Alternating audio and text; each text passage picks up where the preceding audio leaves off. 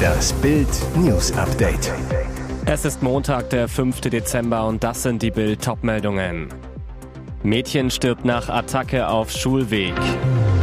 Krimi, Kroatien weiter. Putin plötzlich auf der Krimbrücke.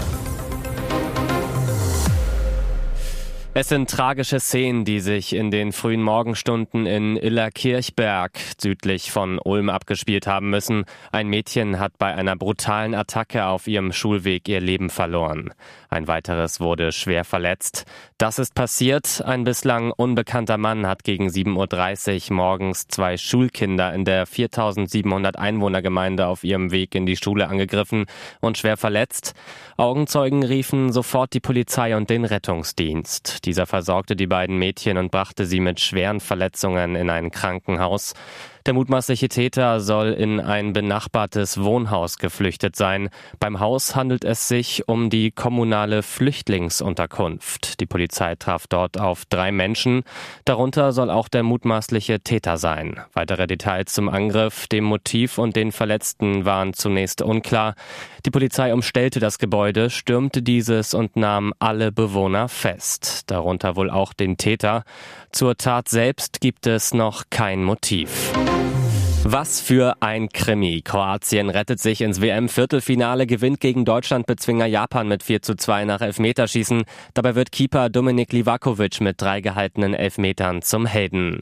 Der Zagreb-Profi hält direkt die ersten beiden Strafstöße von Klopp-Schützling und Liverpool-Profi Minamino sowie dem eingewechselten Mitoma. Und auch beim Versuch von Yoshida ist Livakovic zur Stelle. Nach 90 Minuten stand es 1 zu 1, dabei ging Japan kurz vor der Pause in Führung. Die Kroaten vor der Pause harmlos, wachen erst in Halbzeit 2 auf. Ex-Bayern-Profi Perisic wuchtet den Ball aus 13 Metern per Kopf zum 1 zu 1 ins Netz und rettet seine Kroaten in die Verlängerung.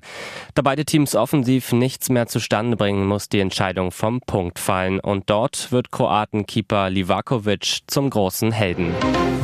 Großeinsatz von Polizei und Sicherheitskräften in der Düsseldorfer Innenstadt. Alle Weihnachtsmärkte der NRW-Landeshauptstadt wurden am Nachmittag geräumt und geschlossen. Bedrohungslage. Zahlreiche, teils schwer bewaffnete Einsatzkräfte sind in der City unterwegs, sichern Marktplätze und Straßen. Die Zugänge wurden versperrt. Polizeiwagen positionierten sich an den umliegenden Straßen. Hintergrund sei eine abstrakte Bedrohungslage, so die Polizei. Laut Bildinformation hatte ein Anrufer gedroht, mit einem Laster in den Weihnachtsmarkt am Düsseldorfer Rathaus zu rasen. Bei der Polizei wurde sicherheitshalber Vollalarmierung ausgelöst. Mehrere SEK sind im Einsatz oder in Bereitschaft. Die Polizei hält sich offiziell noch bedeckt. Klar ist, alle Weihnachtsmärkte in der Düsseldorfer City wurden geräumt. Gegen 18 Uhr war der Einsatz beendet. Laut Polizei konnte auf den Märkten nichts Verdächtiges gefunden werden.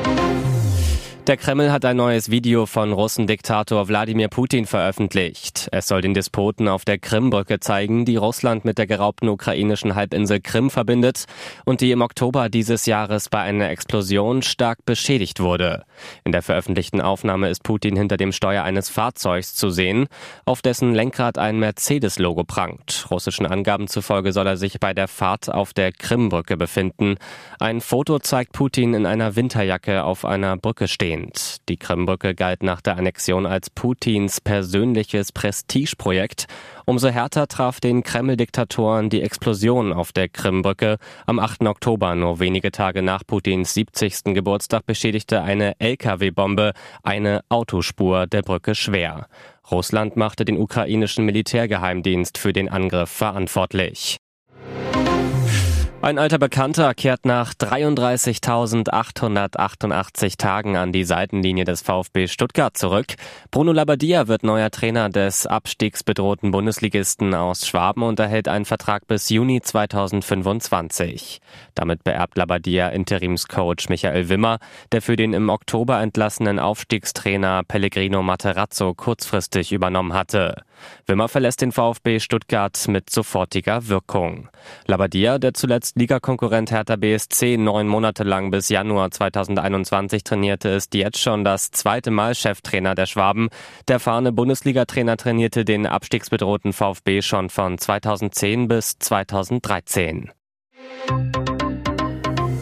Und jetzt weitere wichtige Meldungen des Tages vom Bild Newsdesk. Durchschnittspreis für 20 Markenprodukte, daran erkennen Sie echte Supermarktschnäppchen. Teuer, teurer Supermarktregal. Bei 10% Inflation kostet auch der Lebensmitteleinkauf ständig mehr. Dabei verliert man leicht das Gefühl dafür, was bei den Preisen gerade normal ist und wann man zuschlagen sollte, weil man tatsächlich ein Schnäppchen vor sich hat. Die Vergleichs-App Smaggle hat für Bild ermittelt, welche Preise bei den größten deutschen Supermarktketten und Discountern derzeit dem Durchschnitt entsprechen. Als Grundlage dafür dienten die Preise zwischen Anfang Oktober und Ende November. Die Auswertung zeigt auch, wie sehr sich ein Vergleich vor jedem Einkauf lohnt. Denn in jeder Woche gibt es das eine oder andere Markenprodukt Produkt bei unterschiedlichen Händlern zum Schnäppchenpreis. 30 bis 60 Prozent Nachlass sind fast jede Woche irgendwo drin. Beispiel Philadelphia Frischkäse. Im Schnitt lag der Preis bei 1,69 Euro. Wer kleinen Preisen nachjagte, konnte ihn aber schon für 95 Cent kaufen. Fast 44 Prozent günstiger. Smegel empfiehlt vor allem bei Markenprodukten immer nach Aktionspreisen Ausschau zu halten und sie dann zu kaufen. 25 bis 50 Prozent Nachlass sind dabei drin drin. Noch mehr Schnäppchentipps finden Sie auf Bild.de. Neue US-Studie, Mega-Tsunami wütete auf dem Mars.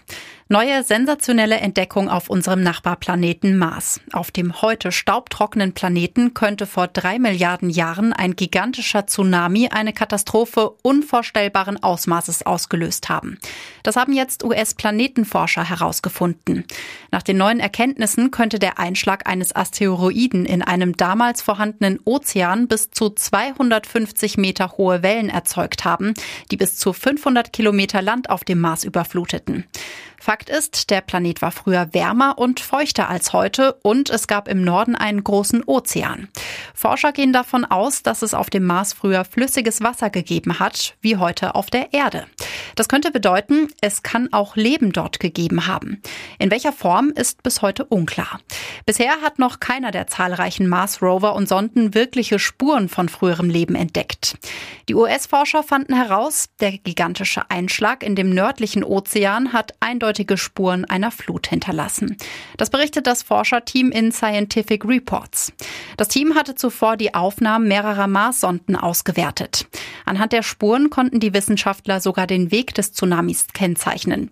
Die Frage, warum der Mars so staubtrocken wurde und seine Atmosphäre verloren hat, ist bis heute ungeklärt.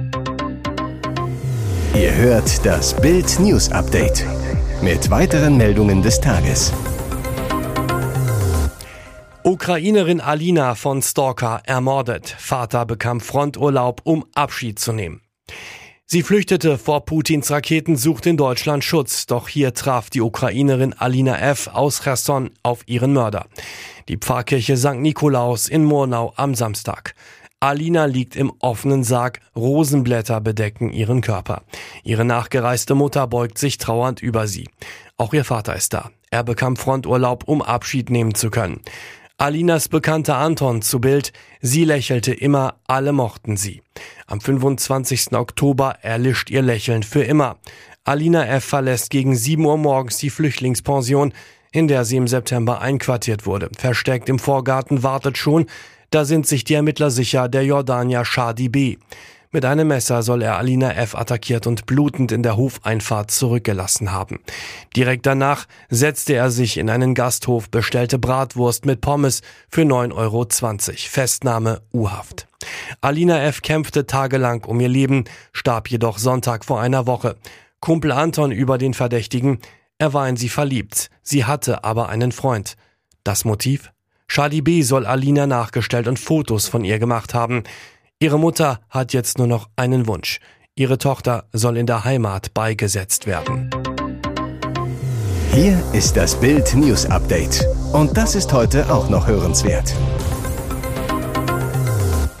Hunderte Gas- und Stromgrundversorger wollen zum Jahreswechsel die Preise um bis zu 60 Prozent anheben. Illegal, denn die Bundesregierung will mit einem neuen Gesetz die Preisexplosion stoppen. Bild erklärt, wie sich Millionen Kunden gegen die Abzocke wehren können.